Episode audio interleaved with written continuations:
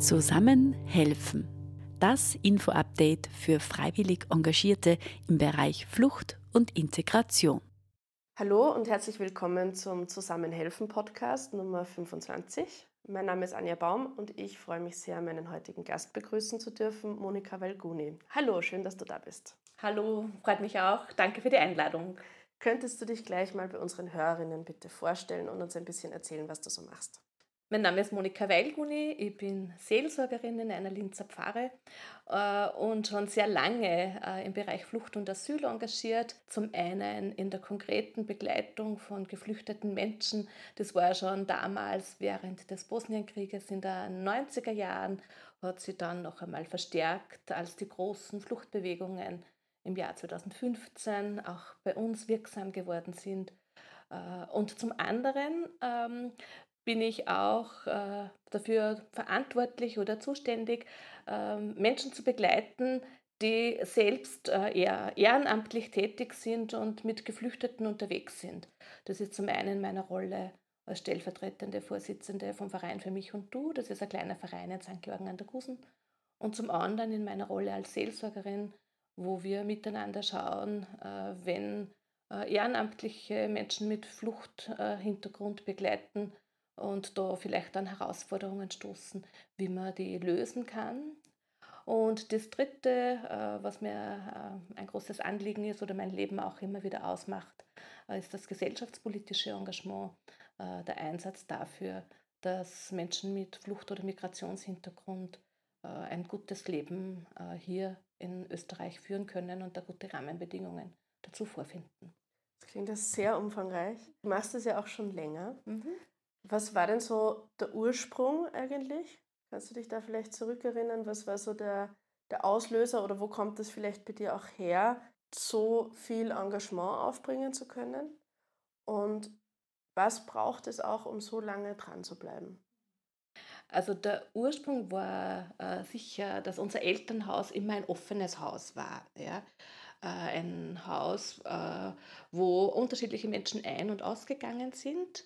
Ähm, und so ganz konkret im persönlichen Bereich ist es geworden, ähm, als eine äh, afrikanische Frau, die hochschwanger war, mit einer dreijährigen Tochter in St. Georgen an der Gusen einen Wohnplatz gebraucht hat. Und wir ehrenamtlich Engagierten haben verschiedenste Möglichkeiten überlegt, äh, und letztendlich habe ich dann mit meinen Eltern und meiner Familie besprochen, äh, ob wir äh, die Frau bei uns zu Hause aufnehmen können. Und das war dann auch so. Da hat es unterschiedliche Meinungen gegeben in der Familie. Manche haben geglaubt, finanzieren wir besser eine Wohnung für sie. Und andere haben gesagt, na, die haben einen guten Platz bei uns. Und so war es dann auch. Das ist jetzt 15 Jahre her, dass die drei Frauen letztendlich dann bei uns zu Hause eingezogen sind, ein Jahr bei uns gewesen sind und sie sind heute noch Teil von unserer Familie. Das heißt, wir feiern gemeinsam äh, Geburtstage. Sie sind äh, nicht katholisch und trotzdem feiern wir gemeinsam Weihnachten. Äh, der Muttertag ist für die drei Frauen äh, ein wichtiges Thema. Und es ist sehr schön zu beobachten, die Entwicklung von diesen drei Frauen. Also die äh, Große war drei Jahre, als sie zu uns gekommen ist. Sie hat jetzt an der Hack maturiert und studiert. Die äh, Kleine habe ich bei der Geburt begleiten dürfen, weil sie das halt dann so ergeben hat. Ja, äh, äh, die besucht das Gymnasium, ist eine ganz eine tolle Schülerin. Die Mutter hat die Ausbildung zur Altenfachbetreuerin gemacht, als alleinerziehende Mutter äh, und möchte sich auch jetzt noch weiter im Gesundheitsbereich qualifizieren. Und solche Erfahrungen, äh, das ist jetzt eine, habe ich mehrere selber erleben dürfen und auch mehrere begleiten und beobachten dürfen. Und das ist für mich die Motivation zu sehen, äh, das sind Menschen, die haben einen traumatischen Fluchthintergrund, die haben traumatische Erlebnisse, aber sie wollen eigentlich nur eines, äh, in Frieden leben und ihr Leben selber gestalten, wirksam werden, selbstwirksam werden, nicht auf Hilfe angewiesen sein.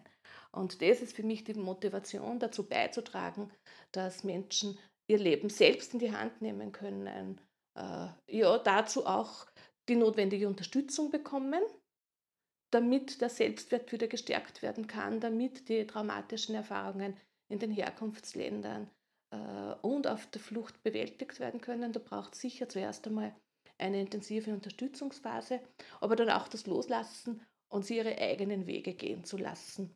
Das ist nicht immer einfach. Da habe ich auch lernen dürfen. Äh, und das ist mir auch wichtig in der Begleitung äh, oder wenn wir zusammensitzen, wo wir Menschen mit Fluchthintergrund begleiten und unterstützen, äh, dann auch einmal zu akzeptieren, ja, ich hätte jetzt ein anderes Bild von seinem oder ihrem Leben und aber auch das Leben so zu akzeptieren. Also da bin ich selbst immer wieder auch eine Lernende und werde auch immer wieder überrascht dabei. Ja. Ich habe jetzt einen jungen Burschen begleitet, der hat glaubt, der muss jetzt mit 18 Jahren sich unbedingt ein Auto kaufen. Äh, ich habe das nicht befürwortet, weil er geht in die Schule. Ja? Ähm, er hat das irgendwie geschafft und ich denke mir jetzt, ja, wie er jetzt damit umgeht, wie er das einsetzt, äh, welche Möglichkeiten er dadurch auch hat. Jetzt kann er in einem Fußballclub weiter weg Fußball spielen, neben seinem, äh, seiner Ausbildung, neben seinem Schüler sein. Ja, das, was andere Eltern, er hat keinen Vater, muss man auch sagen, was andere Eltern ihre Kinder herumschaffieren mit 17, 18, macht der selbst. Ja? Äh, und wenn ich ihm das Auto erfolgreich ausgeredet hätte, dann könnte er seine Chance, wofür er auch lebt und sein Herz schlägt, den Fußball nicht nützen. Und so, und da habe ich aber auch lernen müssen, ja, äh, dass halt manche andere Wege gehen, als ich sehen würde. Aber das ist gut und da, das ist einfach eine Erfahrung, die bereichernd ist, die mein Leben auch immer wieder bereichert. Und das erlebe ich auch bei vielen anderen, die ehrenamtlich engagiert sind. Ich erlebe auch, äh, dass Menschen äh, frustriert sind, die jahrelang Geflüchtete begleitet haben, nämlich dann, wenn sie mit einer falschen Erwartungshaltung da hineingegangen sind. Äh, wenn die Erwartungshaltung ähm, oft auch genährt ist, äh, er oder sie muss mir aber jetzt schon dankbar sein, äh, dann äh, ist da der Weg zur Frustration ähm, ein kurzer. Ja? Äh, und sich immer wieder auszutauschen, aus welcher Haltung heraus tue ich das, aus welcher Haltung heraus setze ich mich ein, das halte ich für ganz wichtig. Äh, und ich erlebe das selbst, dass ich da immer wieder auch an der Nase nehmen muss und darauf schauen. Ich glaube, für Ehrenamtliche braucht es den Austausch untereinander und einfach diesen Glauben an die Menschen. Äh, Flucht äh, ist ein Menschenrecht. Ja? Und ein gutes Leben für alle ist ein Menschenrecht. Und wenn das der Ausgangspunkt für mein Engagement ist, diesem Menschenrecht äh, zu verhelfen, dieses Menschenrecht wirksam werden zu lassen, dann mache ich das aus einer anderen Haltung, als wie dass ich mir denke, ach Gott, wie arm sind diese Kinder und die müssen jetzt und die brauchen jetzt. Äh, ja, gibt es auch immer wieder. Ähm, aber ich glaube, wenn man das länger macht, dann ist die Haltung, wie schaffen wir es da etwas zu ermöglichen, die Haltung, die allen Beteiligten äh, besser bekommt. Du hast jetzt auch gesprochen von Austausch immer wieder, auch mit anderen. Ist das was, was dir in diesen schwierigen, aber auch in den, in den schönen Momenten hilft, damit, damit umzugehen, ähm, Dinge zu verarbeiten, gut weitermachen zu können? Oder hast du da vielleicht auch noch andere, andere Tipps oder Hilfsmittel, wie man damit gut umgehen kann? Also der Austausch ist sicher ein wesentlicher, sowohl über positive als auch negative Erfahrungen. Sich gegenseitig zu stärken äh, mit Menschen, die eine ähnliche Überzeugung, eine ähnliche Haltung haben, das halte ich für wesentlich. Ja. Äh, das Zweite ist dann auch, was man schon braucht, einen langen Atem. Ja. Und wie nährt man diesen langen Atem? Ja? Da braucht es aus meiner Sicht oder habe ich einfach auch gelernt, äh, sich gesellschaftspolitisch zu engagieren, äh, da einen langen Atem zu haben und da braucht man einen richtig langen Atem, ähm, hilft schon auch dann auch wieder die konkrete Begleitung äh, von Geflüchteten tun zu können, da nicht auszubrennen, sondern sich immer wieder auch dafür einzusetzen. Und dieser lange Atem, ja, da muss man oft tief Luft holen, dass dieser lange Atem reicht. Ähm, da braucht es einfach Verbündete auf verschiedensten Ebenen. Ja. Äh, diözesan, kirchlich, zivilgesellschaftlich, Menschen guten Willens, äh, ohne Ressentiments, ja, alle, die davon überzeugt sind, ja, äh, wir wollen ein respektvolles, gutes Miteinander, Menschen unterschiedlicher Herkunft. Wenn man das gelingt, diese an einen Tisch zu holen und sich miteinander zu engagieren, dann gibt das Kraft und nährt das. Ja.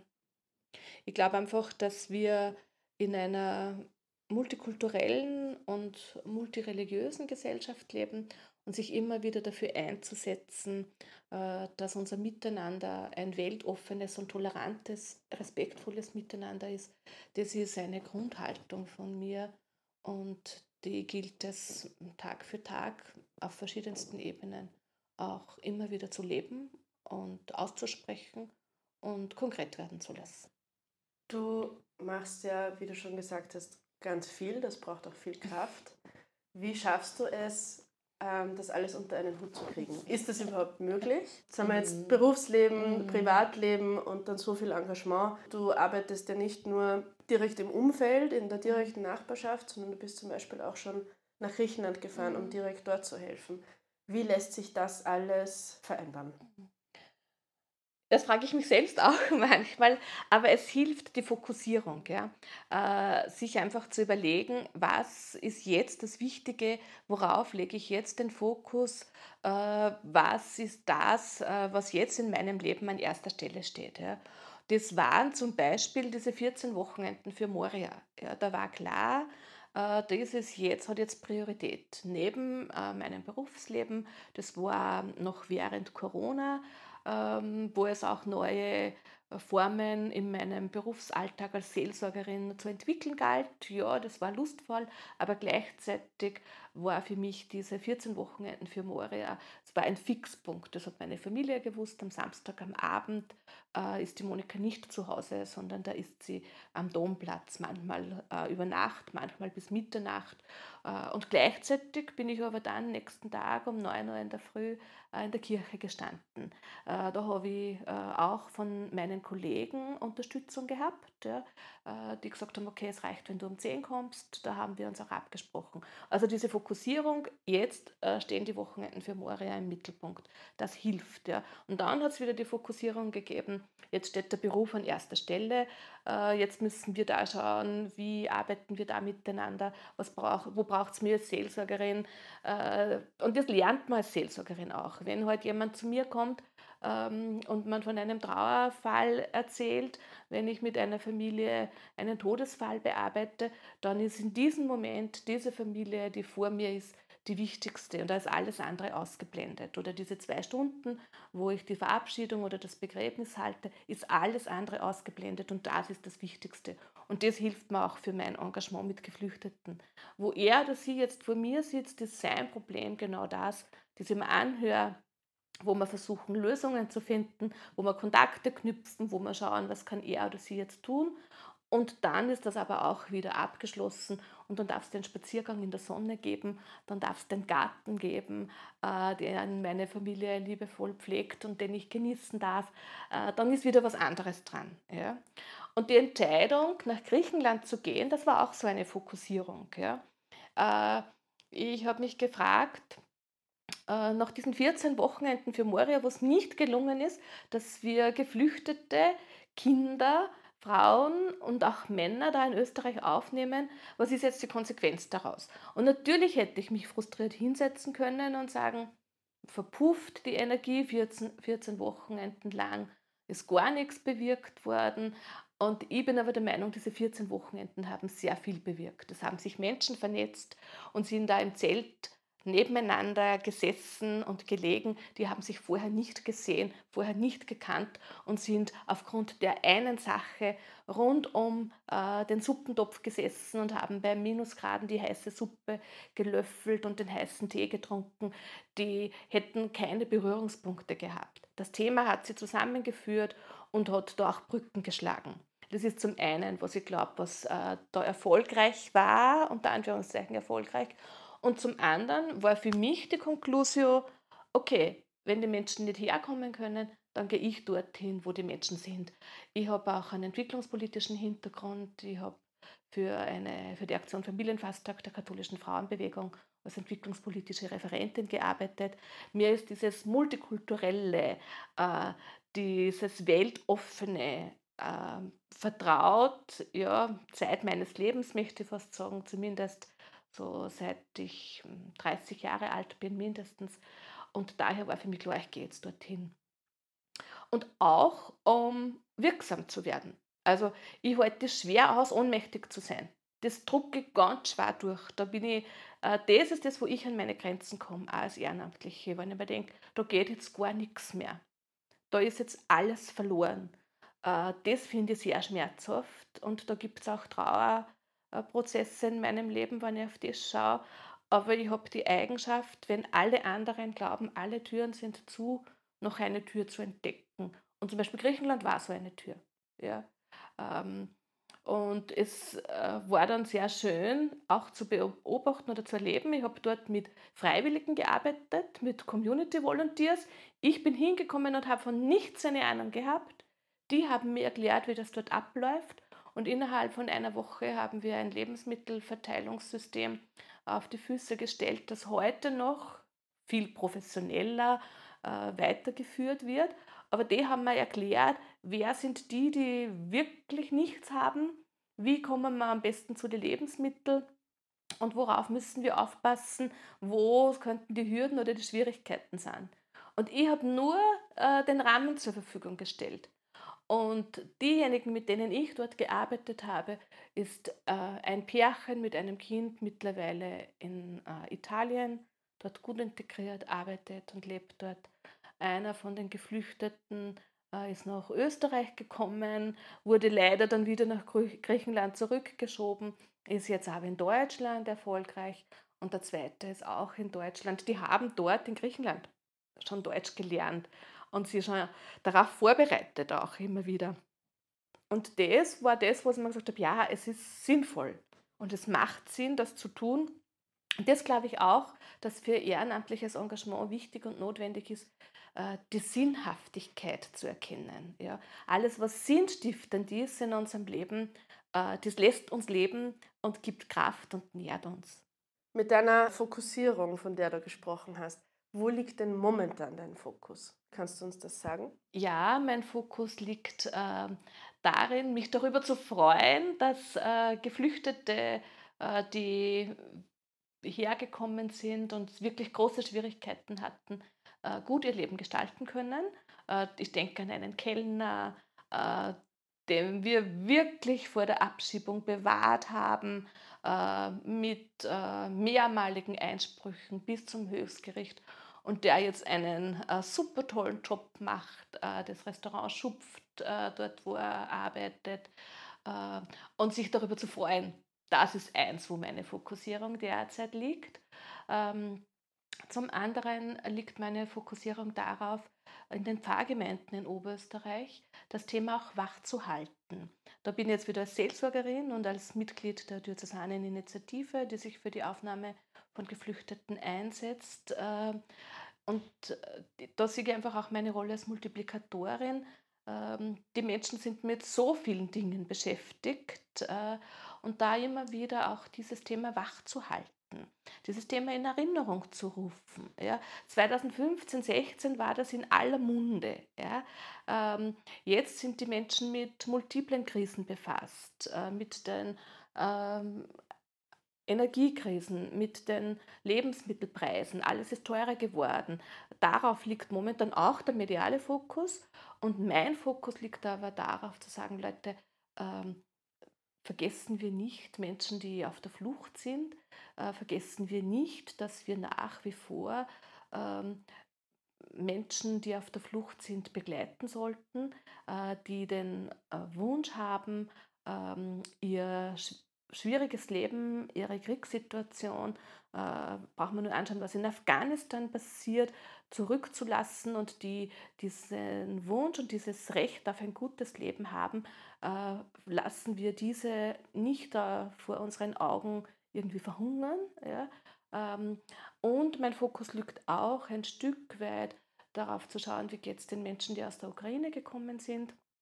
In unserer Pfarrgemeinde in Linz, wo ich zuständig bin, leben zwei Familien im pfarrlichen Umfeld, die aus der Ukraine gekommen sind.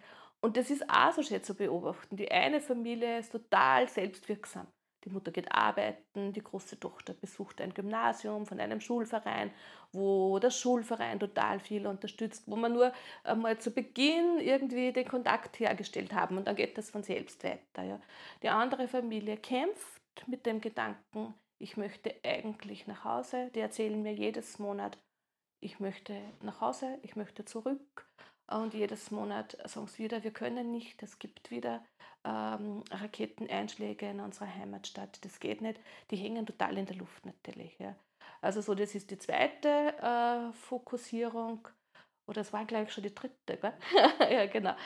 Ähm, und die vierte hängt mit dem zusammen, in den Pfarrgemeinden das Thema wachzuhalten, auch gesellschaftspolitisch das Thema wachzuhalten. Äh, ich habe schon diese multiplen Krisen angesprochen. Äh, ich glaube, ähm, wir müssen sehr achtsam sein in der derzeitigen Situation, dass äh, unsere Gesellschaft sich nicht auseinanderdividiert.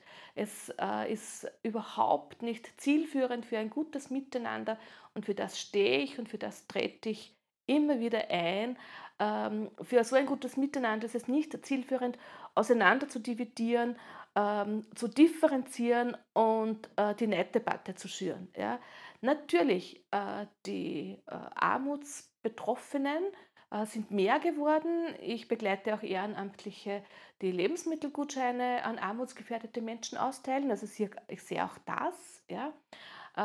aber dabei zu unterscheiden zwischen den guten Armutsgefährdeten, die eine österreichische Staatsbürgerschaft haben, und denen, äh, von denen man sagt, ja, die sind ja nur gekommen, um in unser Sozialsystem einzuwandern, das halte ich für gefährlich. Und dem gilt es entgegenzuwirken. Und das ist schon auch ein Fokus, wo ich nicht müde werde, darüber zu sprechen, wo ich nicht müde werde, in den Kreisen, wo ich das auch verbreiten kann, auch kritisch anzusprechen. Und das braucht es, glaube ich, in Zeiten wie diesen immer mehr, diese Sensibilisierung. Ja, wir haben multiple Krisen, aber dabei gilt es auch, die Menschen auf der Flucht nicht zu vergessen, weil ich bin davon überzeugt, dieses Thema wird uns noch länger begleiten. Aber wenn es jetzt medial in den Hintergrund gerückt ist, ja, äh, dieses Thema wird uns noch länger begleiten und äh, unser Zusammenleben in Österreich, in Europa wird nur funktionieren, wenn wir uns auf eine multikulturelle, weltoffene, multireligiöse Gesellschaft verständigen können. Ohne dem wird es nicht gehen. ich erinnere mich daran, dass 2016, 17 junge Männer, die eine Ausbildung im Bereich der Altenfachbetreuung begonnen haben, abgeschoben wurden. Heute würden wir sie dringend brauchen. Das eine Beispiel vom Fahim, äh, dem Kellner, äh, dem ich erzählt habe, äh, dass das gut gegangen ist, ist nur dem Zusammenwirken vieler Menschen mit einem Benefizkonzert, mit einem öffentlichen Aufruf und so weiter zu verdanken. Kellner ist ein Mangelberuf, wir brauchen und suchen sie. Ja? Und dass man da verkürzt äh, in der Debatte momentan äh, agiert und auch eben diese Neiddebatte schürt, das kann ich nicht verstehen und dem gilt es auch entgegenzuwirken. Das war der erste Teil unseres Gesprächs mit Monika Weilguni. Ich hoffe, ihr seid auch in der nächsten Sendung wieder mit dabei. Ich freue mich natürlich wie immer, wenn ihr den Podcast teilt, liked oder weiterempfehlt. Herzlichen Dank fürs Zuhören und bis zum nächsten Mal.